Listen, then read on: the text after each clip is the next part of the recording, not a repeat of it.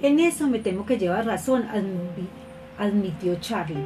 Un buen profesor de matemáticas ha de tener inteligencia, sentido del humor y ganas de enseñar, tres cualidades poco frecuentes por desgracia. Solo una de cada diez personas es inteligente, solo una de cada diez es graciosa y solo una de cada diez tiene auténtica vocación docente. O sea que solo uno de cada 30 profes tiene las tres cualidades a la vez, concluyó Alicia. Muchos menos, replicó Charlie. Si tomamos un grupo de mil profesores, como solo un décimo de las personas es inteligente, tendremos nada más que 100 inteligentes.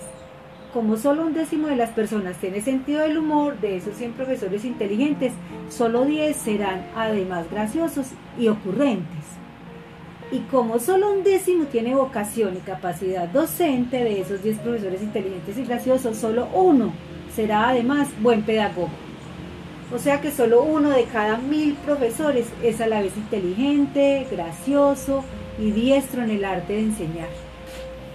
Y seguro que tú eres ese uno entre mil, dijo Alicia con un punto de ironía. No te quepa duda. Pues explícame eso de la topología de una manera inteligente, graciosa y pedagógica, dijo. Lo intentaré.